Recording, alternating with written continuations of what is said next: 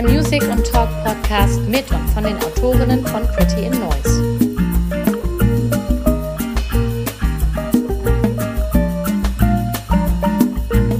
Okay, wir sind hier bei einer neuen Folge vom Noisecast von Pretty in Noise. Und ich habe, ich sage das jede Folge, aber es stimmt schon wieder, ich habe schon wieder einen tollen Gast hier.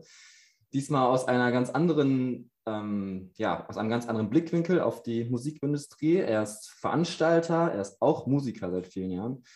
Ähm, dieser Zeit vielleicht mehr Veranstalter als Musiker. Er hat auf jeden Fall sehr viel zu tun, macht ein großes Festival, das Maifeld Derby und mehrere kleine, aber da sprechen wir am besten gleich mal genau drüber und macht auch viele weitere Konzerte in Mannheim, in Heidelberg und so weiter in der Region. Ich habe heute den Timo Kumpf. Hi. Hi, einen wunderschönen äh, guten Abend zu meinem Podcast-Debüt. Ach, wirklich, sein allererster? Ich muss ja, ich versuche dieses Mysterium-Podcast, von dem alle reden, äh, zu, zu erkunden und rauszufinden, äh, was dahinter steckt. Das, ja, also ich mache das, das, auch nicht das so lange. Das ist meine eigentliche Mission. Weshalb ja, da sind wir sehr geehrt, dass wir der Erste sind. Also es gibt ja schon ein paar gute Podcasts jetzt inzwischen, die so die Musikszene abdecken. Aber ja, also fühlen wir uns sehr geehrt, dass du der Erste bist. Wir machen das auch noch nicht so lange, deswegen ist immer noch so ein bisschen hier und da ein bisschen eingrooven. Aber ähm, ja, ich bin, ich freue mich sehr, dass du da bist und bin sehr gespannt, mal mit dir über alle das zu sprechen, was du so machst, das ist ja eine ganze Menge. Also wie gesagt, du, ähm, ich glaube, was die meisten aktuell so mit dir verbinden, ist wahrscheinlich das Maifeld Derby, das Festival, was ihr im Sommer ähm, macht. Aber du machst ja auch noch das ähm, Zeltfestival Rhein-Neckar, du hast Delta-Konzerte. Aber ich würde ganz gerne, bevor wir über all das sprechen, einmal so ein bisschen ganz zurückpaddeln und mal erstmal von dir wissen, wie du überhaupt in die ganze Musikschiene und dann später auch in die ganze Veranstalterschiene reingekommen bist. Das ist jetzt nicht etwas, was man sich so, also glaube ich zumindest, was man in der Schule aussucht, ich werde Veranstalter oder ich werde dies und jenes. Ähm, wie ist es bei dir dazu gekommen? Ähm, das muss ich mal zurückdrängen. Ich habe mit aktuelleren Fragen gerechnet. Äh, ja, im Grunde schon ganz klassisch so. Äh, als dann die, die äh, die Grundschulvorstellung des Lokomotivführers vorbei war, dann auch klar war, dass mit dem Fußballprofi wohl nichts wird, kam irgendwann relativ schnell die Musiksache in mein Leben. Damals über meinen Cousin, der in einer Band gespielt hat, die auch äh, international getourt hat. Und äh, wir haben einfach viele Konzerte besucht und da war ich so 15 vielleicht und äh, glaube, fast im selben Jahr oder mit, mit 16, 15, 16 habe ich dann mein erstes kleines Festival gemeinsam mit meinem Cousin damals veranstaltet. Und äh, auch mit ein paar Kumpels gemeinsam eine Band gestartet. Und ja, das lief so alles, lief so alles parallel. Also ich könnte nicht behaupten, dass mich jetzt irgendwie das Musikmachen zum Musikveranstalten geführt hat. Vielleicht war es sogar fast eher andersrum. Aber das ist dann irgendwie alles parallel passiert. Äh, nach dem Abi äh, habe ich dann BWL studiert. Damals war es noch der klassische Weg, äh, Wirtschaft zu studieren und irgendwie mal ein Praktikum zu machen. Dann kam die Popakademie, auch noch in der Nähe meiner Heimat. Also ich komme ursprünglich aus der geografischen Mitte von äh, Heidelberg und Darmstadt, also ganz Südhessen. Und äh, dementsprechend war Mannheim dann natürlich äh, damals schon sowas wie meine Heimatregion. Da gab es dann die Möglichkeit der Popakademie. Dann habe ich da angefangen zu studieren, Musikbusiness. Bin dann äh, mehr oder weniger zufällig in die Band äh, eines Kumpels gerutscht und habe jetzt insgesamt dann zwölf Jahre mit Dead Well Soon gespielt und äh, viel erlebt, viel getourt, viel gesehen und äh, parallel aber nie die eigenen Veranstaltungen aus dem Auge verloren. Also damals auf dem Dorf im Odenwald zwölf Jahre lang ein kleines Festival gemacht, auch rückblickend irgendwie schon mit Bands wie Anti-Tainment oder Long Distance Calling. Eigentlich eine ganz, ganz geile Zeit, so mit 5 Euro auf dem Dorf, Euro für ein Bier. Und äh, bin dann irgendwie über Booking, also habe zuerst Tourneen gebucht, damals äh, ganz am Anfang auch für Get Well Soon und aber auch Bands wie Amplifier äh, für Wallace Bird, für ganz, ganz viele unterschiedliche äh, KünstlerInnen und bin dann aber schlussendlich hatte ich dann irgendwann, es war schon immer, oben stand schon immer der Wunsch des eigenen Festivals. Und das habe ich dann 2011 in Mannheim mit dem Maifeld Revue gestartet. Und ja, daraus wurden dann irgendwann mal 100 Shows im Jahr. Äh, das war eigentlich nie der Plan. Also Plan war, das Festival zu machen. Danach gab es dann halt mehrere Anfragen nach dem Motto, die Band XY war zufrieden. Hast du Bock, die vielleicht auch äh, auf ihrer Tour in Mannheim oder Heidelberg zu veranstalten? Und so kam dann das eine zum anderen. Irgendwann kam dann noch das Zeltfestival dazu. Das war eigentlich nur, äh, die Grundidee war eigentlich nur die Infrastruktur, also die Querfinanzierung des Maifeld Derbys mehr oder weniger. Weil das ist so mein Herzensfestival, bei dem ich äh, wenig kompromissbereit bin und mir eigentlich auch äh, die Bands und KünstlerInnen aussuche und buche, die ich möchte. Also es ist eher kuratorisch geprägt als äh, jetzt rein nachfrageorientiert. Und ja, das war, da gehen wir jetzt ins elfte Jahr.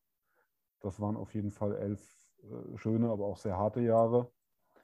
Und weil es natürlich schwierig ist in so einer, also zum einen in der Region, zum anderen auch äh, in, äh, ja, in, in Deutschland, außerhalb Berlins, äh, irgendwie neue heiße Bands zu präsentieren weil halt einfach die Radiolandschaft oder die, die äh, Medienlandschaft da wenig hergibt. Und äh, um, um solche äh, KünstlerInnen zu fördern. Äh,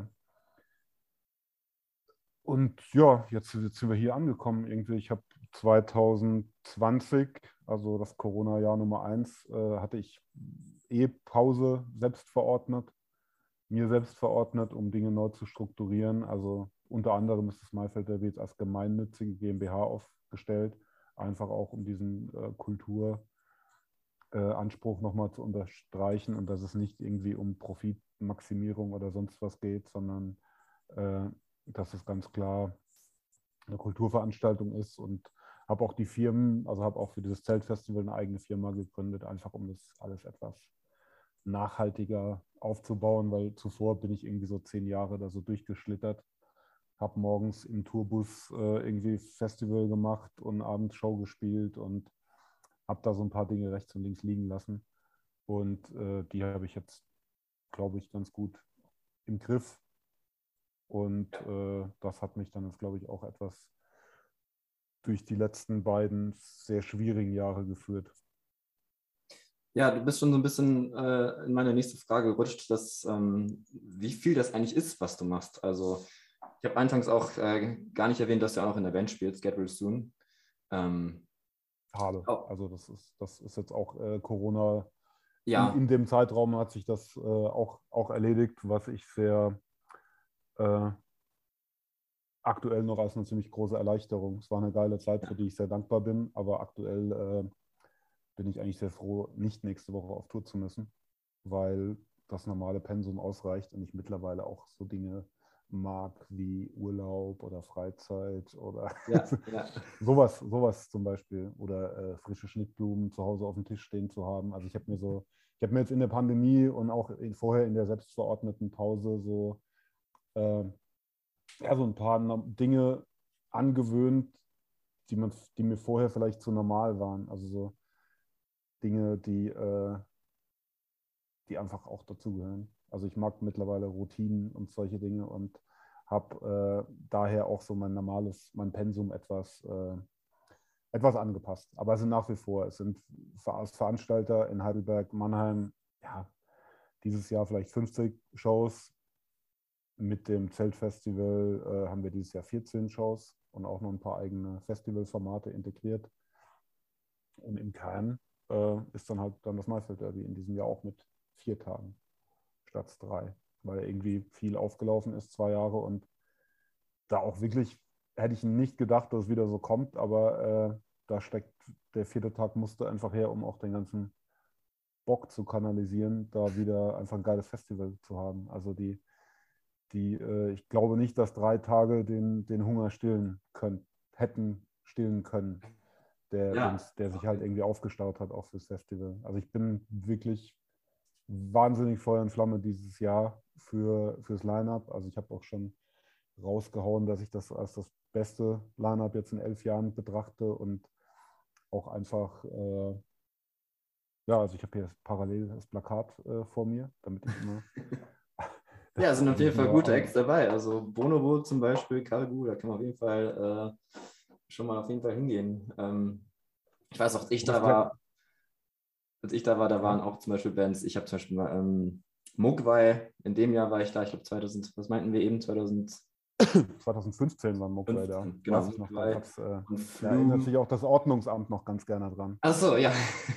Die waren, die waren sehr laut. Die haben im, im Ruf alle Ehre gemacht, auf jeden Fall. ja kam ich das Ordnungsamt, das wusste ich gar nicht. Da gab es da gab's massiv, äh, massiv Beef danach. Ach, Und äh, seitdem haben sich auch die Spielregeln ein wenig geändert. Muss aber Okay. auch dazu sagen, bevor wir jetzt irgendwie äh, die Behörden an den Pranger stellen, die waren einfach sinnlos laut. Also und Ja, die, ja, okay. alle Behörden hatten vollkommen recht. Und wir haben ja im Normalfall da wenig Probleme mit.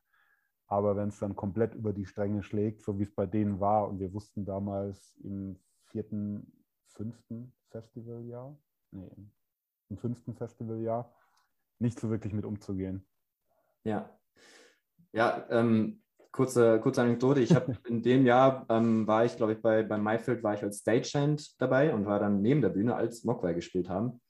Also habe es quasi, ich weiß nicht, ob man es dann genauso laut hört oder weniger, weil die PA geht ja quasi nach vorne und zur Seite hört man es vielleicht dann nicht so, aber es war natürlich trotzdem unheimlich laut. Ähm, auch eine schöne Anekdote von dem, von dem Jahr. Ich glaube, es war auch das gleiche Jahr, wo José González gespielt hat. Wenn nicht alles täuscht. Korrekt, ja. Ja, Korrekt. und dann bin ich äh, nach, dem, nach der Show, muss man eben dann die ganzen Sachen da zurückfahren und so weiter. Und dann habe ich gesehen, wie, wie er sich noch auf seinem Hotelzimmer ähm, Blättchen, ja, man hat ja diese kleinen Notizzettel, hat er seine Setlist aufgeschrieben. Und hat sich dann persönlich bei mir bedankt, dass ich dann als kleiner Stagehand da seine, sein Schlagzeug alles zurückschiebe. Das fand ich auch sehr schön. Es hat sehr schön zu dem ganzen Konzept Maifeld, dieses ganze herzliche Festival, das ist alles sehr gut gepasst. Das war so ein richtiger Moment, dachte ich, ja, hier bin ich richtig. das passt sehr gut. Ja, das ist offen gesagt auch so eine Sache, die, äh, die also wir, wir hatten eigentlich noch nie bei allen äh, KünstlerInnen noch nie Arschlöcher dabei. Das ist immer, immer sehr auffällig, wie, äh, wie nett die alle sind und wie dankbar die alle sind und wie reflektiert die alle sind. Also das Ja. ist in der Tat auch irgendwie eine, eine Eigenschaft, die bis, bis zu unseren irgendwie Main Acts geht und äh, die ich auch sehr schätze. Also darauf, dass auch, glaube ich, wenn mich jemand fragt, was letzten Endes, worauf ich am stolzesten bin, dann ist es äh, eine Veranstaltung geschaffen zu haben, die sowohl vor, hinter und, und auf der Bühne eigentlich nur nette Leute äh, bedient, die auf der richtigen Seite stehen. Und also so ist auch zum Beispiel beim Publikum. Das ja heutzutage sehr, sehr ungewöhnlich, dass sich ein Publikum auch äh, irgendwie ohne Vorurteile der, äh, der Musik nähert und da ohne Schubladendenken äh, einfach, glaube ich, Authentizität und irgendwie Qualität zu schätzen weiß. Also wir haben ja zum Beispiel auch die Bandbreite von wirklich lupenreinen Pop. Ich glaube, in dem Jahr 2015, als du da warst, war Mo zum Beispiel war da, das weiß ich noch. Mo, die äh, Kanadierin, glaube ich, ne? war auch da. Äh, äh, Danin, glaube ich. Genau, die hat vor Flum gespielt und am nächsten Ja. Tag hat zum Beispiel mittags Aurora gespielt. Heutzutage mega super Popstar. Ja. Äh, sehr, äh, mit sehr starkem ESO-Touch. Aber die hat zum Beispiel mittags gespielt und danach hat äh, The Soft Moon gespielt, was halt wirklich übelste Dark Wave, äh, Post-Punk, was auch immer Kante war. Und damals, das war so ein Moment, als ich zum ersten Mal wirklich stolz war darauf, dass so zwei Acts hintereinander äh, funktioniert haben, die grundverschieden sind, aber die, glaube ich, aufgrund einer Qualität und Authentizität halt beim Publikum super ankamen. Und vorher war noch Astronautalis, was wieder so irgendwie Rap war, Emo-Rap, wie auch ja, immer. ich erinnere mich. Aber das war so eine Abfolge, die drei Acts hintereinander. Das habe ich, war dann so für, für mich wirklich eine, eine, irgendwie ein großer Moment zu erkennen, dass das so funktioniert. Und auch so ein Bogen, der später noch weiter gespannt wurde, bis hin zu, zu irgendwie geilen Black Metal Bands. Also deutsche Rapper und dann eine Black Metal Band auf derselben Bühne oder auf der großen Bühne äh, New Roses und danach die Editors. Ja, So, und äh, das ist eigentlich die Sache, worauf ich da wirklich am rückblickend am stolzesten bin, weil es das halt relativ wenig in Deutschland so gibt. Und äh, ich Das aus stimmt. anderen damals oder andere Festivals, die ich mit Well Soon kennengelernt habe, äh, habe ich das halt anders kennengelernt. Also so in Frankreich, dann, da ist das, da ist diese Beurteilung nach Qualität und Authentizität, ich kann es immer wieder wiederholen, die beiden, äh, die ist größer und auch die Wertschätzung ist größer. So. Und ich glaube, so ein Maifeld Derby-Publikum äh, kommt dem schon sehr nah. Also da ist ja in Anfangszeiten, Anfangstagen haben immer auch böse Zungen. Damals Casper, der mal zu Gast war, hat dann auch kritisiert, dass es so, äh, dass dann der Spaß zu kurz kam damals noch beim Publikum, weil sie alle so zuhören und aufpassen. Ja. Wobei auch das würde ich mittlerweile relativieren. Also es ist auch schon, äh, es ist auch schon mittlerweile sehr viel spaßiger als jetzt im zweiten, dritten Jahr. Ja. Aber trotzdem ist einfach noch diese Wertschätzung und dieses Interesse an Musik ist halt da. Und darum geht es auch. Also es ist in der Tat eine, das Ziel ist eine vollkommene Überforderung der Leute, die einfach aus ihrem Alltag äh, letzten Endes, ohne dass sie wirklich gezielt danach suchen, ja nicht mehr gefordert werden. Im Fernsehen läuft nur immer dasselbe. Giovanni, Giovanni Zamparoni oder ne, keine Ahnung, wie der, wie der Typ heißt, sind ja immer dieselben Gesichter. Im Radio läuft immer dieselbe Musik und es, es gibt ja kaum noch diesen, dieses Auseinandersetzen mit, ja. mit, äh, mit Kunst, mit Musik. So. Und das ist im Grunde, hat sich über die Jahre so, so rauskristallisiert. Da hat auch mal jemand gesagt, äh, so, dass er montags nach Hause gekommen ist und eine Woche keine Musik hören konnte, weil es einfach too much war. Und dann angefangen hat, das, das aufzuarbeiten. Und das fand ich auch wahnsinnig geiles Feedback. Ja. Die Leute wollen sich verdammt nochmal damit auseinandersetzen, aus Respekt, aus Interesse, aus reiner Selbstgefälligkeit, weil wenn du dich halt, man kann da ja viel rausziehen. Ja, auf jeden Fall. Aber das, das ist interessant, also wollte ich genau das nachfragen, wie das, wie das so entstanden ist. Also ich finde das auch genau so, dass das Mayfield da bestimmt so ein Ort ist, wo man neue Bands kennenlernt. Ihr habt ja auch zum Beispiel den Parcours d'Amour, eine wunderschöne kleine Bühne, das heißt, klein ist ja auch relativ groß eigentlich, ähm, wo man neue Acts kennenlernen kann. Ähm, ich überlege oder ich frage mich einfach, wie du das siehst, wie das entstanden ist. Also klar macht ihr das Booking, ähm, du wahrscheinlich auch im großen Teil. Und zum anderen gibt es natürlich das Publikum, das so ein bisschen dann das Feedback gibt und Karten kauft oder eben nicht oder halt ihr das mitkriegt, wie sie das finden. Ähm, wie ist da so die Synergie zwischen ihr bestimmt das Programm und ihr merkt, was das Publikum will? Wie ist das über die Jahre entstanden? Wie funktioniert sowas?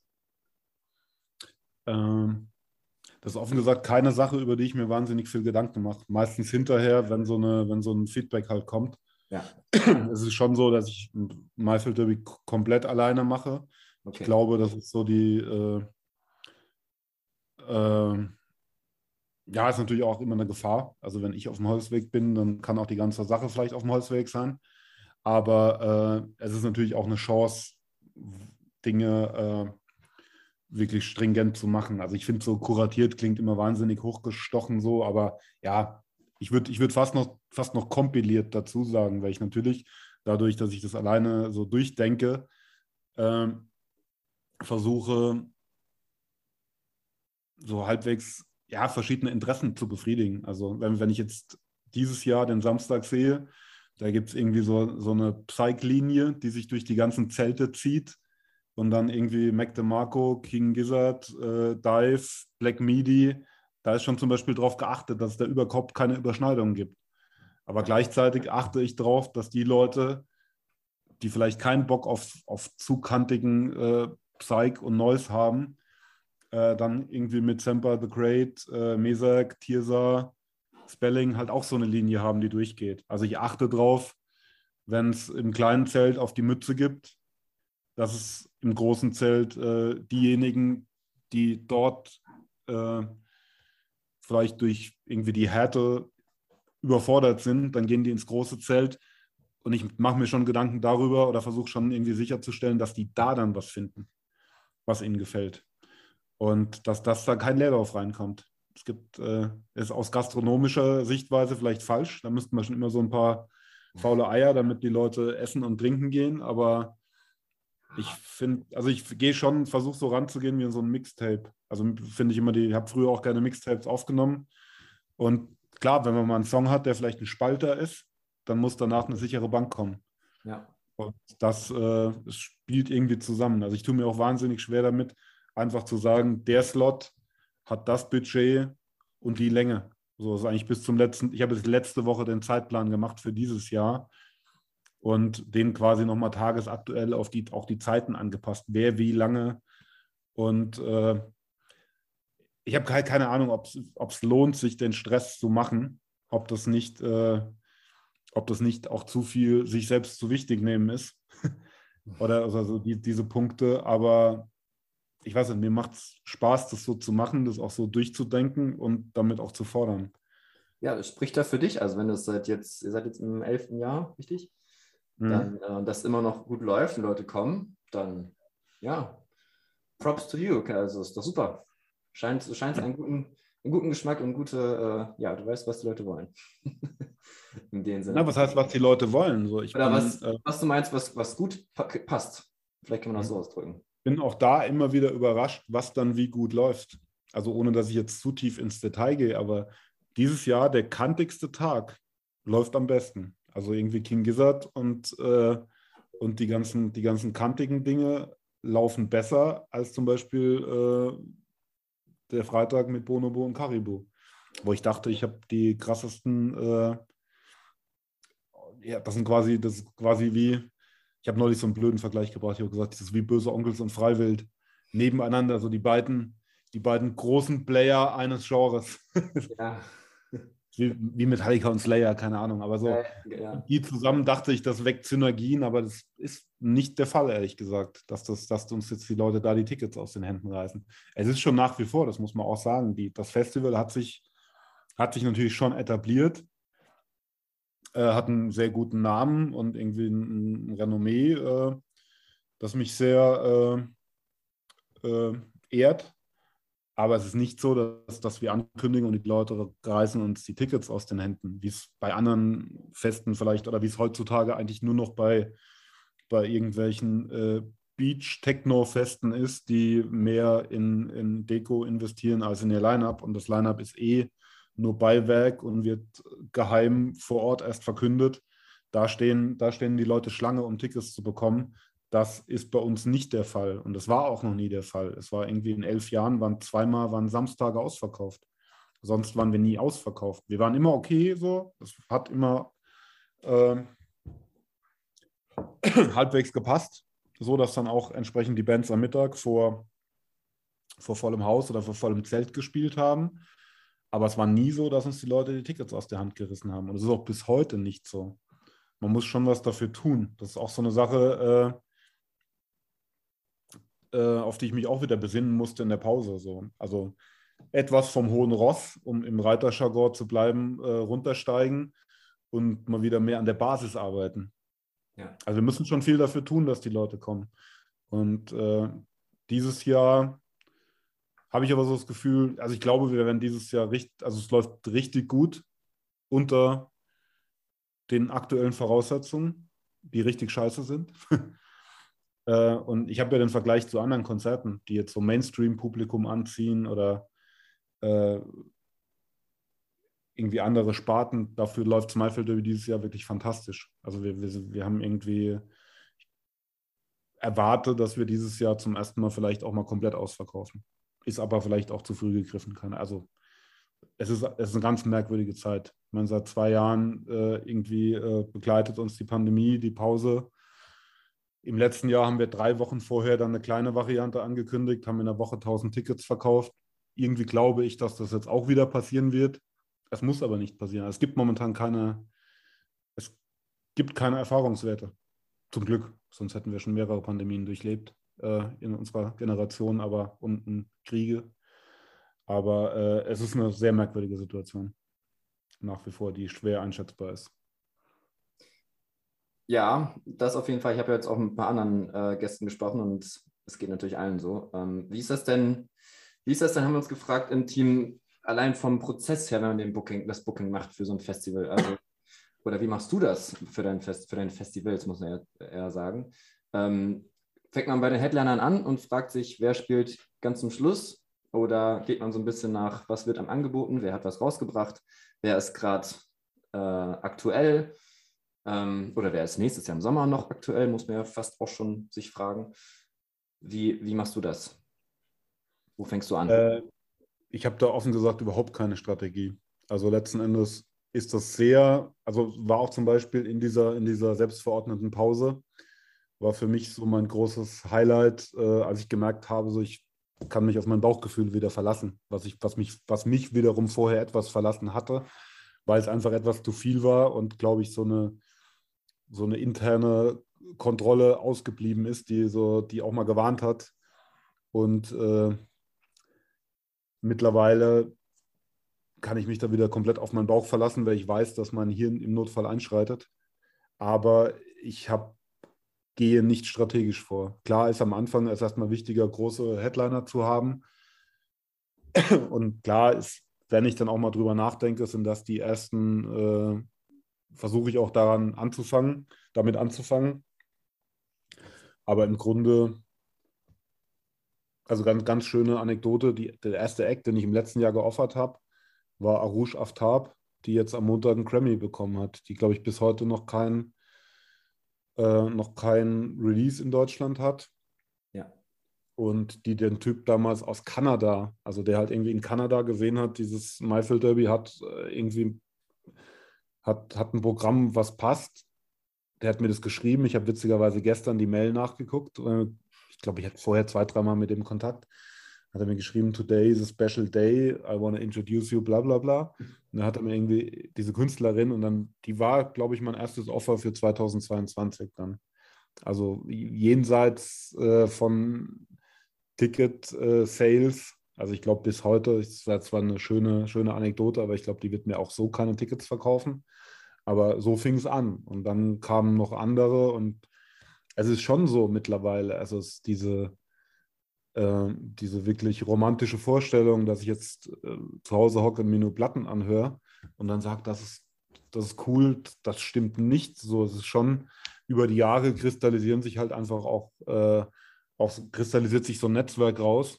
Ja. Und äh, gemeinsam mit dem Netzwerk findet man dann, weiß man, also ich weiß schon, wenn der oder die mir was anbietet, dann ist das A bedacht B kommt es von jemandem mit, mit, mit, einer ähnlichen, äh, mit einem ähnlichen Geschmack. Und dann kommt es eine zum anderen. Aber äh, es wird schon an mich herangetragen. Es ist viel weniger, es, ja, es ist viel weniger dieses Durchforsten des Internets, um irgendwen zu finden. Es kommt schon über so, über so Gatekeeper. Und ich bin dann halt nochmal Gatekeeper, um es an ein größeres Publikum zu führen. Aber im Großen und Ganzen, äh, ja, ist das das Prozedere. Kommt, gibt auch, gibt auch Abweichungen, wo ich mal, es, es so böse, ah, es gibt schon auch Fälle, da muss ich jetzt ein böses Wort in den, in den Hals nehmen, aber so der Spotify-Algorithmus hat mir auch echt schon geile Sachen gezeigt. Also ja. ich weiß, ich habe das erste Mal Black Country New Road, die jetzt nicht bei mir im Lineup stehen, äh, gehört und dachte so, krass, was ist das denn? wirklich nur über so eine Empfehlung, bevor die Platte raus war, bevor da irgendjemand drüber gesprochen hat, kam die Band irgendwie beim, beim Laufen in meinen Spotify-Algorithmus und ich dachte, geil. So, und klar, später wurde was daraus, kann ich auch sagen, ich habe es früh geschnallt, aber so, es geht ja immer so, wie kommt man ran an, die, an diese, an diese äh, neuen, äh, neuen spannenden Bands. Ja, ja, das ist, also ich glaube, beim Mayfield Derby merkt man ziemlich schnell, bei dir merkt man auch ziemlich schnell, ähm, vor allem wenn man da gewesen ist. Es gibt da diese Festivals oder diese Veranstalter, je nachdem, die halt irgendwie nach, nach Schema F und nach Profit arbeiten. Da weiß man halt irgendwie immer, was da spielt und es ist auch meistens der Fall so. Ähm, dann gibt es irgendwie anderen Festivals wie das Mayfield Derby oder deine anderen, das ähm, Zeltfestival oder die anderen Veranstaltungen, wo halt immer schon neue Sachen dabei sind und kann man immer gut im Line-Up mal stöbern, was denn da jetzt Neues ist. Und ähm, ja, also auch wenn das jetzt nicht hundertprozentig alles meine Künstler sind, gucke ich schon mal, was ist da jetzt so und dann höre ich es mir an und dann. Aber es ist auch sehr schön zu hören, dass du dir noch selber Sachen anhörst. Also klar machen es ja an wahrscheinlich auch, nur ähm, du weißt, was ich meine. Es ist halt immer dieser große, große Firma gegen kleine Independent. Und das macht ja, das zieht ja auch so komplett durch. Ihr macht ja auch nichts mit Eventim, Ticketing oder mit anderen großen Partnern. Ihr versucht ja schon sehr eigenständig zu bleiben auch was so euer Drumherum auf dem Festival ähm, ist. Das, ich habe ja gerade diesen Parcours d'Amour ähm, erwähnt. Vielleicht kannst du noch ein bisschen erklären, für die es noch nicht kennen. Ihr seid ja in so einem, ja, was ist es genau? Reiter, Reiterort, hat was mit Pferden zu tun. Wie, wie geht das, also wie, was hat das Mayfield Derby außer den Acts zu bieten? Was ist das? Also was ist sonst noch? Na gut, im Grunde äh, ist unser, unser Festival äh, auf dem Maimarktgelände in Mannheim. Dort findet, glaube ich, die größte Haushaltsmesse zumindest Süddeutschlands statt. Äh, früher oder beziehungsweise jetzt auch wieder finden auch ganz große Open Airs statt. Also diesen Sommer kommen da die Ärzte und die Toten Hosen. Wir hatten auch schon die Situation, dass wir abgebaut haben und es wurde für Guns N' Roses aufgebaut. Aber im Grunde äh, ist es schon einfach ein sehr, sehr tristes äh, Messegelände. Also es, kann, es, ist eigentlich kein schöner Ort, muss man, muss man so sagen. Und äh, ich konnte mir das auch damals nicht vorstellen, mir das überhaupt nur anzuschauen. Dann hat mich äh, da jemand hingeschleift in so eine unbespielte Ecke von diesem Gelände, die halt äh, um das Reitstadion aufgebaut ist, weil immer um, das, um diesen Maimarkt, der im, ja, im Mai stattfindet, also wobei ich Maifeld eher auf, äh, auf den Ort halt beziehe als auf den Monat, weil ich glaube, seit der dritten Auflage sind wir halt im Juni. Äh, ja, ich bin damals dahin gefahren an diesen Ort und kannte diesen Ort, weil ich dort mit meinen Eltern äh, beim Reitturnier war, weil ich komme aus einer Reiterfamilie und damals noch äh, Helmut Kohl war Kanzler, hat Markus Wasmeier zu seinem Olympiasieg gratuliert, so, die, so daher kannte ich diesen Ort. Und äh, das war auch alles so Wissen, das mir dabei geholfen hat, den Reiterpräsident davon zu überzeugen, dass ich weiß, dass diese Reiterböden äh, heilig sind und äh, dass ich mich mit Pferden und mit dem ganzen Drumherum gut auskenne. Äh, unser Hauptgelände heißt Pferdeboxen, das heißt, da stehen einmal im Jahr stehen da die, die, äh, die Boxen und die Pferde äh, für quasi ein Campingplatz für Pferde, der einmal im Jahr benutzt wird. Und auf diesem Platz stehen mittlerweile drei Bühnen. Unser, unsere Mainstage ist in einem Palastzelt äh, das hatte damals auch die Gründe, dass wir nach 23 Uhr nur im Zelt laut sein dürfen. Also letzten Endes wurde dann erstmal mit dem Ort, fing erstmal die Konzeption an. Ich finde es auch irgendwie Quatsch, mit einem Konzept einen Ort zu suchen, sondern der Ort gibt das Konzept auch vor. Und äh, damals war halt auf diesem Gelände Zelt und Open-Air-Bühne, die haben immer abwechselnd gespielt. Und äh, seit dem ersten Jahr, also mir, mir war das damals schon im ersten Jahr zu wenig, weshalb wir halt diesen Parcours d'Amour gegründet haben oder gestartet haben vom ersten Jahr an mit einer dritten Bühne, äh, was viele schon als damals schon als sehr übermütig bezeichnet haben. Aber äh, für mich war es irgendwie wichtig und auch naheliegend, so eine kleine Ruheinsel zu machen. Man kann sich hinsetzen und kann ruhigeren Klängen lauschen. Und äh, da sind wir gelandet im Reitstadion. Also da ist auch ein großes Reitstadion dabei mit einer Tribüne mit 3000 Plätzen. Damals war die Bühne, war dann quasi das äh, Rollstuhlpodest. Da haben dann damals zum Beispiel Katzenjammern Unplugged-Set äh, gespielt und jede Band, deren Bassist, Bassistin ein Soloprojekt hatte, hat dann da gespielt. Ich glaube, im ersten Jahr hat das Programm 200 Euro gekostet am Tag, so ein paar Spritkosten. Aber äh, es hat sich halt also die kleine Ruheinsel im Festival äh, herausgestellt.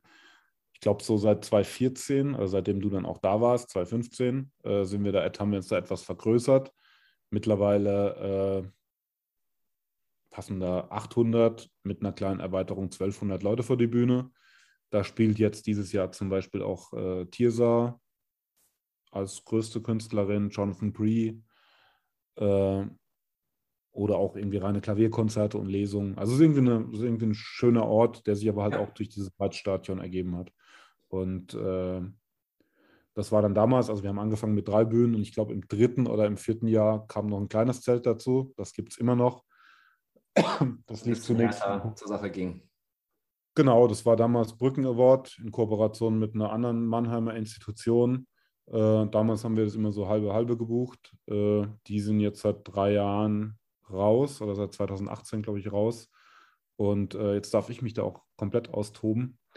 Äh, ja, da spielen dann halt von Wolves in the Throne Room, Black Metal, aber auch Yesin, äh, irgendwie Rapper, hat da gespielt und das dann, also ich, ich habe es mal die Jutzbühne genannt. Also sind das sind so die Themen, die, die, die halt früher irgendwie in Jugendzentren, also, also schon so Subkultur, Underground, was auch immer. Also das ist so eine, ist mir zum Beispiel eine wahnsinnig wichtige Bühne. Immer wenn ich so Kumpels mit ihren Start-up-Unternehmen äh, irgendwie dann beratschlagen wollen, was ja. ich an diesem Festival anders machen soll, äh, kommt immer der erste, der erste, die erste Frage, was diese Bühne kostet und die ist mittlerweile schon, also ein, einfach da so ein Zelt hinzustellen und eine Bühne und PA und Technik, die kosten einen Haufen Geld. Ja. Und äh, immer alle, alle selbsternannten äh, Berater und äh, Prüfer wollen immer zuerst diese Bühne streichen. Aber ich finde die fürs Gesamtbild wahnsinnig wichtig, äh, weil ich zum einen auch einen härteren Background habe, was man jetzt auch sehr, also musikalisch härteren Background habe. Sonst bin ich sehr wohlgehütet aufgewachsen. Äh, ich finde es ich super wichtig, dass so eine Bühne zu haben, auf der ich mich austoben kann. Und wo es, dann halt auch mal auf die Mütze gibt, wo es auch mal härter wird, wo man Dinge ausprobieren kann. Und also so eine Experimentierbühne. Und äh, also zum Beispiel Emil in the Sniffers hat er letztes Jahr noch gespielt oder 2019, letztes Mal, nicht letztes Jahr. Ja. Das letzte Jahr war sehr lang. Äh, spielt dann jetzt auf der, auf der nicht Mainstage, aber auf der Open-Air-Bühne, die so im Hauptprogramm ist. Und es ist, es ist einfach ich, mir ist wahnsinnig wichtig, diese Vielfalt zu haben. Und mir ist auch, ich, mich ärgert auch, dass ich dieses Jahr keine so richtig heftige Band habe, weil die, die beiden heftigsten haben abgesagt, weil sie jeweils ihre Europatourneen gecancelt haben. Das waren Om und, und Show Me the Body. Ähm, aber so, dass, dass, ja, dass trotzdem diese Bühne zu haben. Gut, Lightning Bolt spielt auf der Bühne, also irgendwie übelster Noise Punk und gib ihm und äh, aber auch, auch ruhige Themen mittlerweile und das finde ich sehr wichtig. Also ich finde die, die Bandbreite ist mir sehr wichtig und die geht halt auch nur über diese Bühnenangebote, weil ich finde es Quatsch, die Crustcore irgendwas Band auf die ins große Zelt auf die Hauptbühne zu stellen, ja. wo dann im Zelt für 5000 Menschen 50 äh, davor stehen, dann lieber 100 vor der kleinen Bühne, weil ich glaube, das, das, da kommen auch mehr Leute. Also es ist so Mittel zum Zweck und äh, dafür finde ich das Bühnensetup, so wie es aktuell ist, eigentlich sehr, sehr passend und das ist auch einfach so die Entwicklung der letzten zehn Jahre dann. Ja, nee, kann ich so unterstreichen und äh, ja, ich war ja selbst da und habe es gesehen. Ich fand super. Also man kann von schwitzigen kleiner äh, Zeltbühne raus auf ein schönes Open-Air-Konzert und dann rüber und sich ein bisschen entspannen. Also, wer es noch nicht gesehen hat, kann ich auf jeden Fall, sollte man auf jeden Fall hinge hingegangen sein. Ähm, aber wo wir gerade über Absagen kurz gesprochen haben, äh, wollte ich bei einer Band nachfragen. Du wirst vielleicht wirst wissen, um welche Band es geht. Ihr hattet ja mal für den Donnerstag London Grammar draufstehen. Die haben jetzt abgesagt. Was war da los? Warum hat das nicht funktioniert? Kann man dazu was sagen? Ja, offen, na gut, die hätten am Donnerstag gespielt. Wir hatten am Donnerstag diese Opening Gala dazugenommen. Letzten Endes ein Konzept, was halt schon auf diese Band zugeschnitten war. Ja. Die Band war damals schon auch für äh, Tempelhof Sounds in Berlin bestätigt. Und wir hatten da schon mal drüber geredet im Jahr 2014, als die noch niemand auf dem Schirm hatte. Und äh, gut, abgesagt, letzten Endes, weil sie irgendwie Konzerte in Australien verschoben haben und äh, ach, ja, meines Erachtens, also ich bin da relativ entspannt geblieben. Meines Erachtens haben die halt einfach eine Sache abgesagt, um eine Sache zu machen, die sie lieber machen, ob das jetzt monetär ist oder sonst was. Also ob das jetzt finanzielle Gründe hatte oder ob es wirklich nicht anders ging. Äh, aus meiner Perspektive haben sie einfach ihren, ja, ihren Vertrag gebrochen. So, und äh, und haben das dann hinterher halt auf Corona geschoben und so von wegen die besonderen Herausforderungen. Meines Erachtens war das ein Optimierungsprozess von denen und äh, ich habe das immer mal nach draußen so zwischen, zwischen den Zeilen anklingen lassen, ähm, weil es in der Tat auch so war, dass sie 2014 auch schon bestätigt hatten und dann wieder abgesagt haben. Aber damals waren sie halt noch nicht angekündigt. Damals war kein ganzer Tag auf die zugeschnitten. Und äh, damals waren sie auch noch spannender, zugegebenermaßen, weil irgendwie tolles Debütalbum, was ich damals gerne gehabt hätte. Und mir ist auch sehr wichtig, äh, solche Acts dann auch früh zu haben. Und dann war so eine Weile, äh, also ich habe zwei oder drei Alternativen gecheckt für die, die sich dann auch zerschlagen haben und hatte dann auch ehrlich gesagt einfach keinen Bock, äh, da jetzt irgendwen zu finden, nur um jemanden zu haben. So, also ich glaube, hier in Berlin wurden die durch äh, Libertines ersetzt. Darauf hatte ich jetzt keinen Bock. So, und äh, im Endeffekt hat sich dann rauskristallisiert, dass da niemand geben wird. Das hat für mich auch irgendwie, äh, glaube ich, so eine langfristige Entscheidung gebracht, dass ich irgendwie lieber Szenebands haben möchte und keine Bands, die, die so Szenen äh, entwachsen sind. Und äh, ja, und die Sache hat sich dann wieder gut angefühlt, als die Entscheidung fiel, halt einfach aus diesem Opening Gala äh, eine Opening Party zu machen, dieses große Zelt zuzulassen am Donnerstagabend.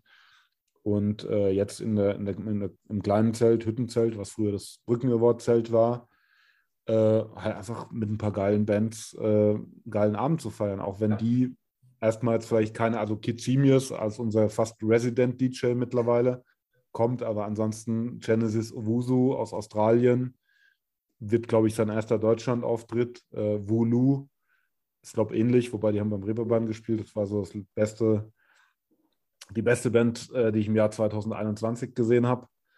Und äh, ja, so ist es einfach ein Tag, der sich geil anfühlt, der zu der Veranstaltung passt, der zu, zu dem Festival passt. Und ich bin sicher, die Leute, die kommen, und ich bin mir auch sicher, dass es voll wird, äh, werden es feiern. Zu Bands, die eigentlich keine Sau kennt. Bisher. Und das ja. ist zum Beispiel auch, also feiern zu, zu, zu, zu Musik, die äh, bis, bis dato unbekannt ist, im Bereich Rock, Pop, Indie, whatever, finde ich sehr, äh, auch wieder, da bin ich auch sehr stolz drauf, weil ich glaube, das passiert auch eher äh, viel zu selten mittlerweile. Ich glaube, ich glaub, die Erfahrung auf ein Festival zu gehen und dann echt noch eher noch eine eher unbekannte Band oder Künstler zu sehen und die dann geil zu finden und dann weiterhin zu hören und dann immer an das Festival zu denken, wenn man es danach noch hört, ist ähm, ja auf jeden Fall zehnmal besser als, äh, also oder ähnlich gut, weiß ich nicht, wie eine andere gute Band nochmal zu sehen. Aber ich glaube, es Gut, oft sind ja auch schon die großen Bands dann natürlich die Möglichkeit, äh, Leute zu ziehen, um die Kleinen zu sehen. In dem Fall. Aber dann lieber den kleinen Abend, etwas kleinere Brötchen backen und die Leute kommen auch so.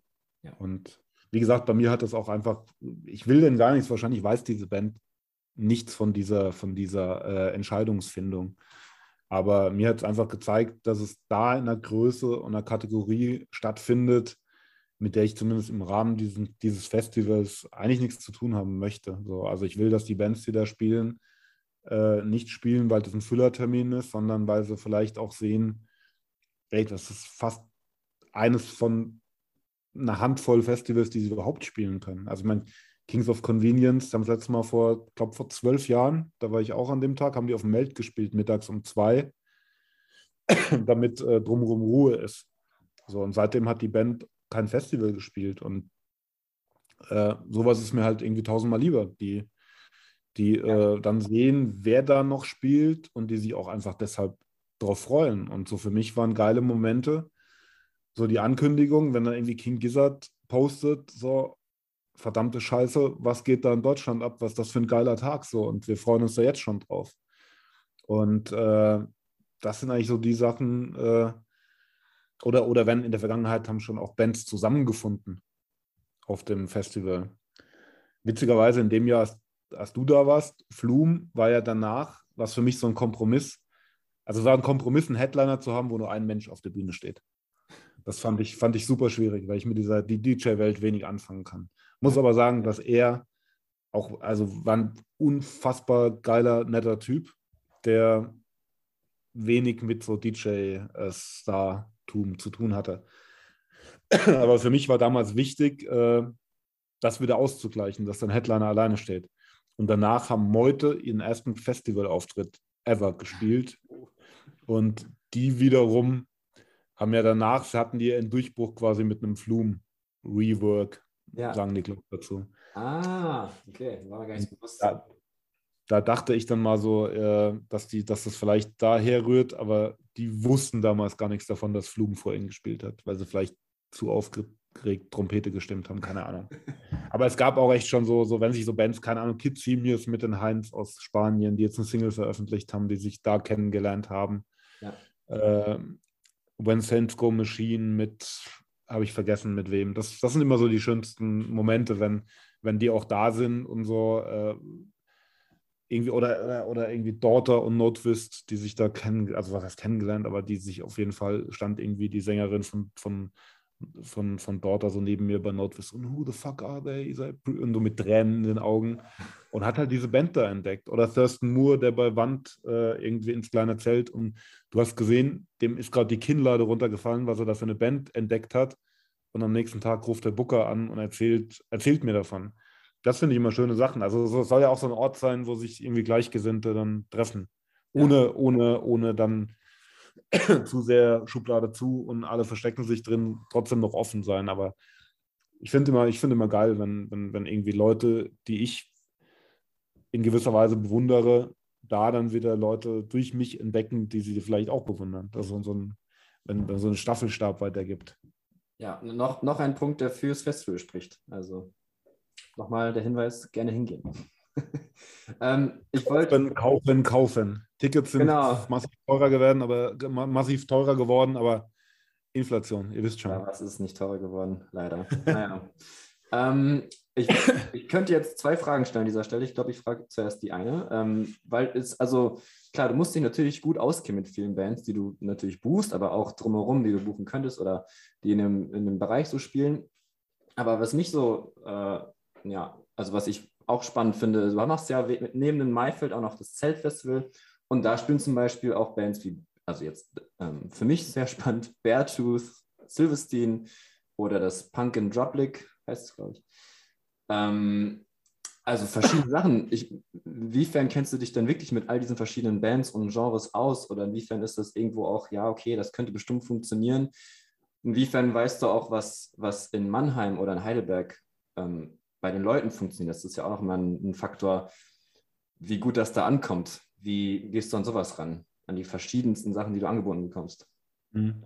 Ähm, na, du hast jetzt zwei Beispiele genannt. Das ist sehr unterschiedlich. Also zum einen mal vorneweg, so ich habe als äh, Veranstalter, äh, also ich habe so, schon auch so eine, so eine Veranstalterseele und äh, ohne, ohne, dass ich die jetzt interpretiert haben möchte in die Richtung, dass es jetzt irgendwie nur äh, um Profit oder sonst was geht. Also ich veranstalte wahnsinnig gerne Konzerte so und ich mag, ich mag auch Szenen, bei denen ich die Musik null mag. Also ich, ich kann, ich könnte mir niemals, äh, also ich hasse Reggae, aber ich kann auch ein Reggae-Konzert mit wirklich Überzeugung veranstalten, so weil ich da mit Leuten zu tun habe, die, glaube ich, authentisch ihr Ding verfolgen. In dem, Moment, in dem Fall bin ich halt derjenige, der quasi die Infrastruktur bereitstellt. Ja? So und, und es dann auch mit, mit, mit Spaß macht.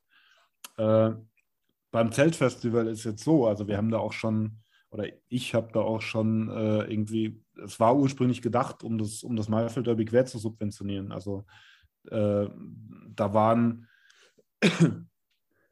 Acts auf der Bühne, die ich, wenn die im Fernsehen laufen, äh, bei denen ich sofort umschalte. Ja? Also das ist dann natürlich schon auch in gewisser Weise ab einem gewissen Punkt Job, wobei mir wirklich wichtig ist, äh, also ich könnte, es wäre kein Job, ich könnte das nicht tun, wenn ich nicht trotzdem an dem Tag äh, diese, diese, diese Leute sehr wertschätzen würde. Also ich bin zum Beispiel, ich habe da Max Giesinger schon dreimal veranstaltet und ich fand super. So, ich habe mir den riesen Fun gehabt und äh, und die machen, was sie tun, aus der Überzeugung, äh, aus Überzeugung, so wie ich das, was ich tue, aus Überzeugung mache.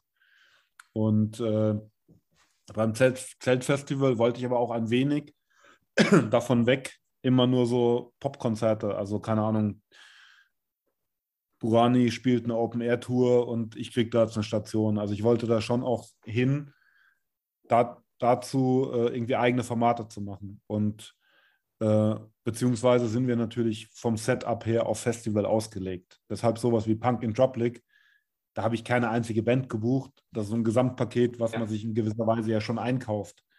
Äh, aber es ist auch in dem Fall wirklich kein Paket, das ich mir einkaufe. Äh, also beziehungsweise das ist kein Einkauf, der sich über, über eine äh, Excel-Tabelle entscheidet, sondern ey, da kommt NoFX. Ich werde halt einfach mal NoFX veranstalten, wie Ja. ich 1996 zu Heavy Petting Zoo halt in Frankfurt gesehen habe. So, das ist schon auch in gewisser Weise äh, ist keine Band, die, wobei doch, beim Joggen habe ich es gehört letztes Jahr. Aber also es ist, es ist schon auch aus, aus einer gewissen äh, Begeisterung für diese, für diese Szene, die ja irgendwie in meiner, in der Blütezeit meiner Jugend halt ihre, ihre gefühlt ihre Hochzeit hatte, wobei die mittlerweile kommen da viel mehr Leute. So. Also es ist, es ist überhaupt kein, äh, in dem Fall auch keine wirtschaftliche Entscheidung. Und äh, andere Formate, wir machen noch ein Festival mit dem Radiosender Das Ding zusammen, wo dann so äh, irgendwie so die deutsche neue äh, Pop-Rap-Elite spielt, also von Schmidt, Meyer, Paula Hartmann, Nina Chuba. Offen gesagt, alles keine Musik, die ich mir privat anhöre. Auch alles keine Musik, die ich fürs Maifeld Derby zum relevant äh, finde. Beim Maifeld Derby ist in der Tat so, da würde ich bei jeder Band sagen, bei fast jeder Band, dass ich auch privat höre. Also ich offen gesagt, ich höre jetzt auch keine Kings of Convenience zu Hause. Ich finde es super schön, die da zu haben, aber es jetzt, ich, doch, ich habe eine Platte. Also ich mag die, ich schätze die, sind wichtig, passen dahin. Das ist jetzt beim Das Ding Festival weniger. Trotzdem freue ich mich auf den Tag. Ich habe teilweise diese Bands schon veranstaltet, die auch wiederum ihr Ding machen, so aus Überzeugung. Und das macht, äh, macht dann auch Spaß, dass ich da irgendwie meinen Teil als Veranstalter dazu habe. Äh, Nochmal konkret, dieser Fall, den du sagst. Also wir haben ein Festival, das heißt Delta Bash. Äh, Head Headliner sind Beartooth. Äh, dazu Silverstein, August Burns Red und Ja. ein fast, fast wäre mir der Secret Act rausgerutscht, den wir erst drei Tage vorher ankündigen, der in der Liga fast mitspielt. Da frage ich Äh, gleich mal.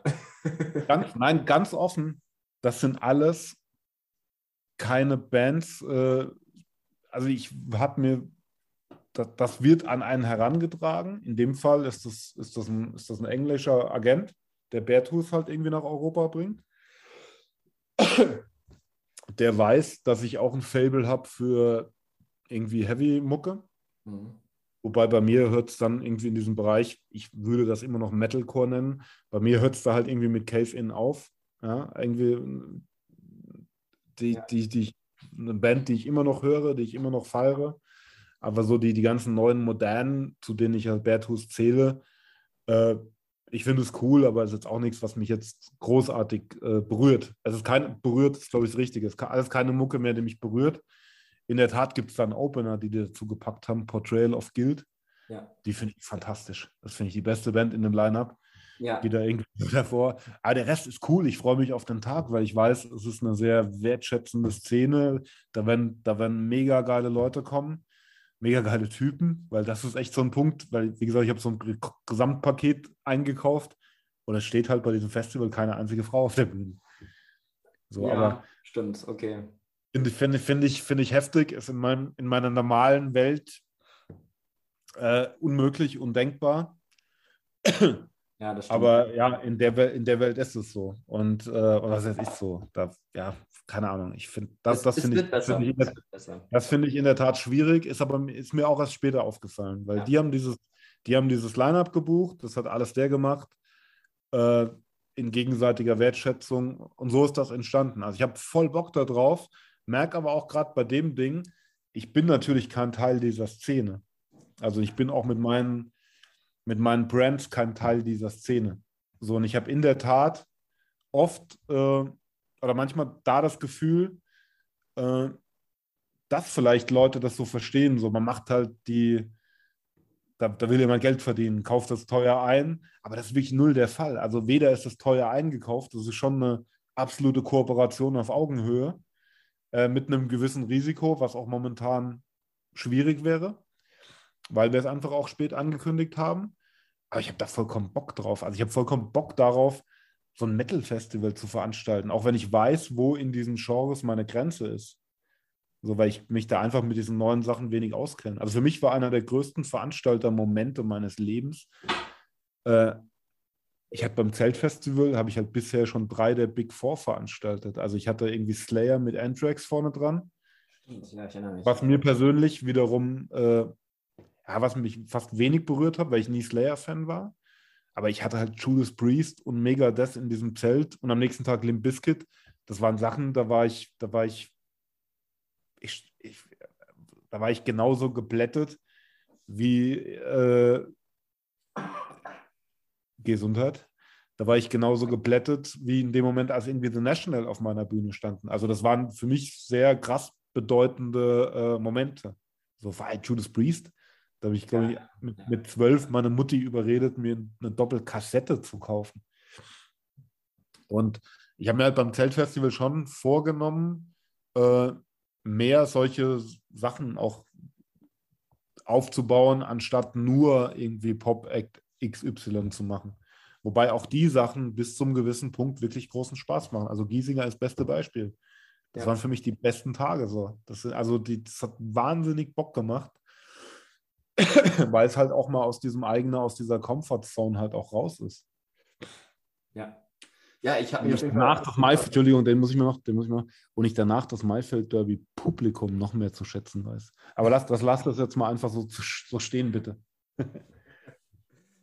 Ja, ich wollte nur gerade sagen, ähm, als ich es gesehen habe bei dir, dass du das machst hier mit, ich habe es gerade auf dem Beartooth, Bury Tomorrow, Silverstein, Crossfaith, das ist alles genau meine Schiene. Also ich, das ist alles genau, das sind alles meine Bands.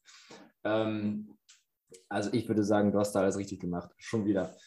Da müssten auf jeden Fall genug Leute hinkommen. Ich finde das halt nur spannend, dass du das, wie du auch gerade meintest, so verschieden machst und dann ähm, man verbindet halt mit Maifeld Derby und vielleicht auch Delta-Konzerte und den anderen ähm, Zeltfestival, Konzer äh, ja, Festivals eher dann andere Bands und das steht da schon ein bisschen raus, wobei, wo du jetzt gesagt hast, was du schon alles anderes gemacht hast, dann wieder doch gar nicht so. Aber ja, ich wenn ich kann, komme ich auf jeden Fall vorbei und dann ich kommst glaub, du rum. Ne? Gut. Ja, ich glaube, ich habe bei denen, auch wenn mir die, die aktuell weniger sagen, aber ich habe deren Vorbilder gefeiert, glaube ich. Also ich, genauso wie ich NoFX äh, in der Sparte selbst gefeiert habe, war halt, äh, ja, also sowas wie Cave In 2005 äh, für mich, für mich so, so wirklich auch sehr, sehr prägende, äh, prägende Bands, prägende Entwicklungen so.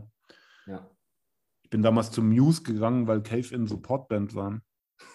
Und dann waren, dann waren Muse äh, deutlich besser. Aber so, ja, das, klar, die, der, der Background, den gibt es schon. Und der, der geht halt los bei, bei Judas Priest und äh, über Cave In bis hin zu, keine Ahnung, Failure und äh, irgendwie eher so Bands, die, also ich würde es eher so beschreiben, wir haben, glaube ich, dieselben Vorbilder in vielen Bereichen. Aber diese neuen Metal-Bands, ich musste heute auch, kam so ein Line-Up raus fürs Slipfest, Slipknot, Slipknot-Fest. Notfest, ja. Da musste ich bei einer Band, die halt über Meshuggah stand, habe ich den, den Typ, der es gebucht hat, nachgefragt, was denn, wie, wie, wie heißen denn die, weil ich den Schriftzug nicht entziffern konnte, war das Ghost Main, die du wahrscheinlich so. Ghost, ja, die ist neu, die kenne ich auch nicht so. so ah, okay, siehst du, siehst du aber da, da komme ich mir dann immer wahnsinnig alt vor, wenn ich so Bands, die dann so weit über Meshuggah stehen, ja. die ich halt Mitte der 90er mal als Support von Clawfinger gesehen habe, was zum Beispiel auch dieses Jahr beim Zeltfestival, habe ich diesen lange gehegten Traum eines äh, X-Over-Festivals. Also sprich Musik, die äh, wahrscheinlich kurz nach deiner Geburt groß war und auch nur in Deutschland. Äh, man hat damals auch Rap Metal gesagt, die, den Mix zweier Genres. Ja. Und äh, dieses Jahr habe ich halt beim Zeltfestival mit Guano Apes, Clawfinger, Emil Bulls, die einzige Band, die da, glaube ich, noch so mit, äh, wobei die anderen sind auch alle noch aktiv, aber ich glaube, Emil Bulls äh, haben sich auch in gewisser Weise da auch weiterentwickelt. Äh, Doggy Dog und äh, irgendwie ein Local, Local Opener VP1 äh, ich wollte schon seit fünf Jahren sowas machen. Ich glaube auch, es, es ist jetzt in der Tat schwierig durch diese Corona-Unterbrechung, aber ich glaube, ansonsten äh, wird es auch echt nochmal deutlich besser angenommen werden, weil es natürlich immer die Bands sind, die geprägt haben. Ja. Und ich meine, viele, viele meiner Abi-Kumpels, äh,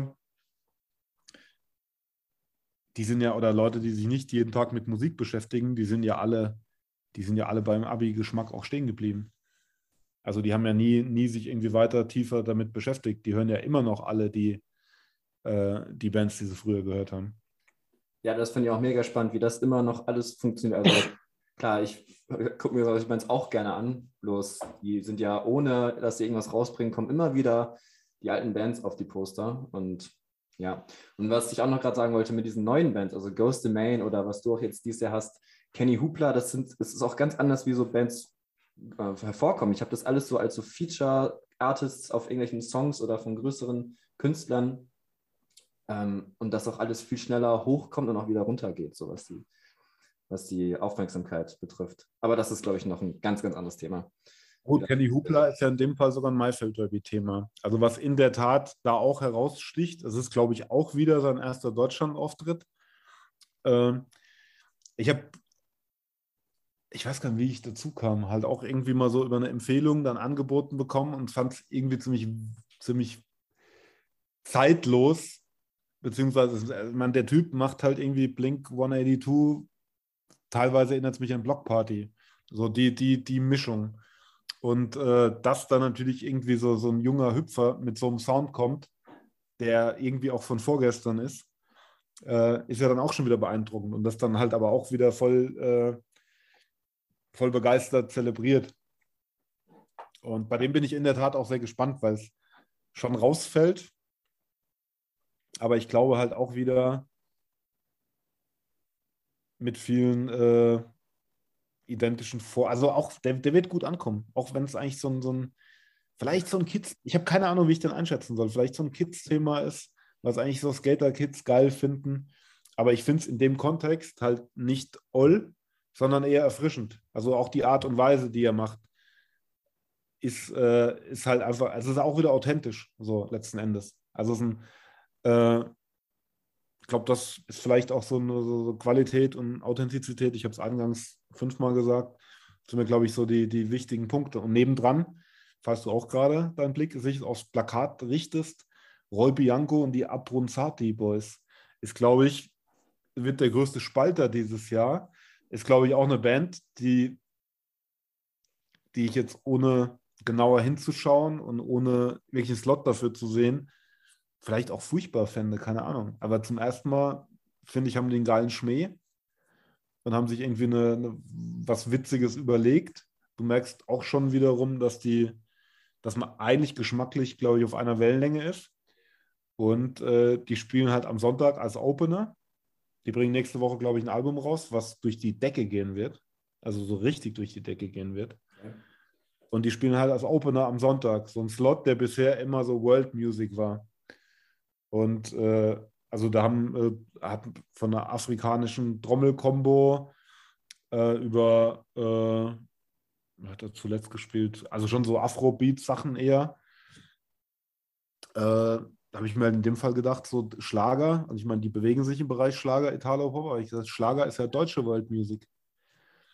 Und äh, so kam es zu dem Punkt, dass halt äh, eine Band, die ich mir eigentlich in einem anderen Kontext nicht vor oder die ich mir vielleicht alleine auch nicht auf dem Konzert anschauen würde, total Sinn gemacht habe in den Line-Up und das Ganze auch nochmal auflockern wird.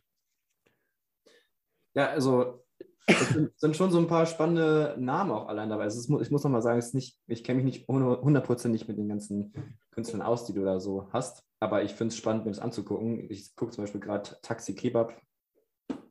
Klingt spannend. Team Scheiße, will ich mir auch angucken. Gut, Team ja. Scheiße ist ja, die, ist ja die Band, die gerade wieder Deutschpunk salonfähig macht. Okay. Also eine Band, die, die, äh, die komplett durch die Decke geht gerade. Also so die Esso, das Esso in Berlin halt ausverkaufen. Mit Ach, wirklich? ohne okay. irgendwas.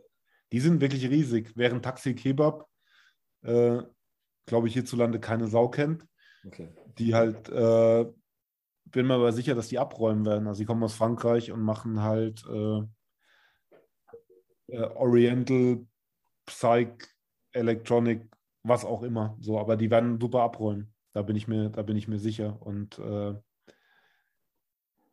sind auch sehr, einfach sehr erfrischend, weil es halt einfach weg ist von diesem, was man überall sieht. Ja. Ich glaube, wir können noch stundenlang über die ganzen Künstler sprechen. Ich wollte auch so langsam Richtung Ende kommen. Aber was ich noch fragen möchte, wen möchtest du denn wirklich gerne mal beim Maifeld haben, die du bisher noch nicht hattest? Jetzt habe ich die eine Million Euro Frage gestellt. Was heißt die eine Million Euro Frage? Ich glaube, äh, das klingt vielleicht blöd, aber ich glaube, ich habe niemanden so ganz konkret im Auge. Also ich wollte zum Beispiel immer die Foles haben, weil ich auch immer diesen Schmäh witzig fand, äh, dass das Ganze halt so im Pferdekontext stattfindet. Äh, ja, finde ich mittlerweile etwas uninspiriert und weiß nicht, ob ich die noch unbedingt haben möchte oder ob das so passen würde. Aber so richtig steht da niemand. Also meine, die Band, die ich zuerst anfragen werde fürs nächste Jahr, sind Daughter. Okay. Die, ich, die, haben, die haben schon zweimal gespielt und äh, vielleicht sowas wie, ja, ich finde so, also ich habe, glaube ich, keine wirklich Lieblingsband, aber die will ich unbedingt wieder haben. Ich wollte Caribou immer mal haben, so, aber es ist, es gibt jetzt keinen so einen äh, darüber hinaus Act. So, denn wo ich sage, ah, ich muss unbedingt Arcade Fire haben. Weil ich jetzt The National hatte, muss ich auch Arcade Fire haben. Ja. Das äh, ist nicht gegeben. Okay. Gut, und dann zum Abschluss. Wir haben jetzt gar keine Songs eingespielt. Wir machen das ja immer, dass wir mal hier und da mal einen Song einspielen können. Das macht ja gar nichts. Können wir jetzt noch nachholen. Ähm, du hast ja schon ein paar, oder wir haben zusammen über ein paar Anekdoten gesprochen. Ähm, hast du vielleicht drei, drei Künstler mit drei Songs oder ähm, drei Momente aus den vielen Jahren Mayfield Derby, die dir so sehr in, Erinnerung geblieben sind, dass du die gerne jetzt äh, hier nochmal als Song hinten dran hängen möchtest? Also unvorbereitet ist das eine harte äh, Sache, weil ich jetzt auch Plakat von diesem Jahr vor mir habe. Ja. Deshalb würde ich auch äh, einfach mal darauf verweisen, wir haben eine Playlist auf diesem äh, Streaming-Dienst-Anbieter, ja. den alle KünstlerInnen immer verfluchen, aber sobald er die auf eine Billboard packt, äh, posten sie alle. Vielen Dank und finde ich eine ganz merkwürdige Sache. Aber ja, es sind ziemlich Schweinepriester, auf deren wir diese, äh, diese Playlist anbieten. Äh, da würde ich einfach mal reinhören und würde die Frage jetzt einfach mal uminterpretieren und vielleicht mal drei Acts rauspicken, auf die ich mich wahnsinnig freue dieses Jahr. Ja. Äh, das ist am ersten Jahr, auf, am ersten Tag auf jeden Fall Wu Nu aus London, die ich letztes Jahr gesehen habe und die mich wirklich äh, umgeblasen haben, wie die letzten drei Jahre nichts. Also super spannende Band, ganz schwer einzuordnen und äh, wirklich ein ganz großer Tipp. Äh, Nummer zwei Tipp, äh, die vorhin schon angesprochen, Arush Aftab, halt irgendwie mehr äh, World Music, Jazzy, sehr, sehr ruhig, tolle Künstlerin. Äh, und die Nummer drei, muss ich hier über das Line-Up fliegen. Ach komm, die Nummer drei, Gringo Meier aus Mannheim. der der wirklich, nein, der hat wirklich, also ich freue mich wahnsinnig, dass der gerade so etwas äh, Gehör findet. Hat, glaube ich, auch schon mit zwei Bands auf dem auch schon als Gringo Meier gespielt, damals äh, Amerikaner auf Deutsch und auf Hochdeutsch noch. Und mittlerweile singt er halt wirklich auf, äh, auf Manumerisch, Kurpelsisch. Und es ist verdammt gut. Und ich hatte ihn letztes Jahr als Support von T.S. Uhlmann. Und ich glaube, die ganze T.S. Ullmann-Crew, inklusive T.S. und allen drumherum, äh, sind seitdem die größten Fans. Und mich freut es für den Typ wahnsinnig, weil der ist, der ist echt gut, der ist authentisch und er schafft es wirklich mit in dieser furchtbaren Sprache äh, einfach irgendwie Emotionen, äh, Authentizität auch wieder zu vermitteln und er schafft es einfach, dass es nicht peinlich klingt. Und das ist ja im Deutschen schon relativ schwierig. Also ich bin ja nach, bin ja überhaupt kein Fan der, der äh, deutschen Sprache, zumindest wenn es um Musik geht. Und der schafft es halt sogar noch, diese Abart der deutschen Sprache, die mein Heimatdialekt ist, halt irgendwie geil zu verpacken. Also Kingo Meier unbedingt anhören. Alles klar. Mit dem, mit dem Clubhit Ayo. ja, dann hängen wir die mal hinten dran hier. Kann, kann sich so ein bisschen einstimmen. Okay, ja, ich glaube, dann sind wir soweit am Ende. Also ich würde sagen, wer jetzt noch nicht überzeugt ist, der kann sich nochmal das ganze Lineup angucken auf der Website. Und dann vom 9. Juni bis 12. Juni, also Donnerstag bis Sonntag, gibt es das Maifeld Derby in Mannheim. Vielen Dank, Timo. Ja, dank dir, voll geil. Podcast, so einfach geht das. Das erste, der erste Podcast, war gar nicht so schlimm, oder? Wir gehen, wir gehen auch auf Tour mit dem Podcast, äh, Konzerthäusern und Theatern eures Vertrauens. Genau. Timo kommt vielleicht. Äh, Im nächsten Jahr dann. Ich suche auch noch, äh, wir müssen mal gucken, dass wir da noch, noch ähm, etwas mehr Diversität reinbringen. Vielleicht äh, müssen wir uns da noch, müssen wir uns da noch äh, Podcast-PartnerInnen äh, suchen. Und dann gehen wir damit auf große Tour und werden wie alle das ja scheinbar problemlos und mühelos schaffen, mit unserem Podcast einfach mal so richtig gutes Cash verdienen. So ist es. Ja. Okay, ich mache jetzt hier auf Stopp, dann bleiben wir noch kurz dran und dann sage ich mal Tschüss an dieser Stelle. Tschüssi. Schatz, ich bin neu verliebt. Was? Da drüben. Das ist er. Aber das ist ein Auto. Ja, eben. Mit ihm habe ich alles richtig gemacht. Wunschauto einfach kaufen, verkaufen oder leasen. Bei Autoscout24. Alles richtig gemacht.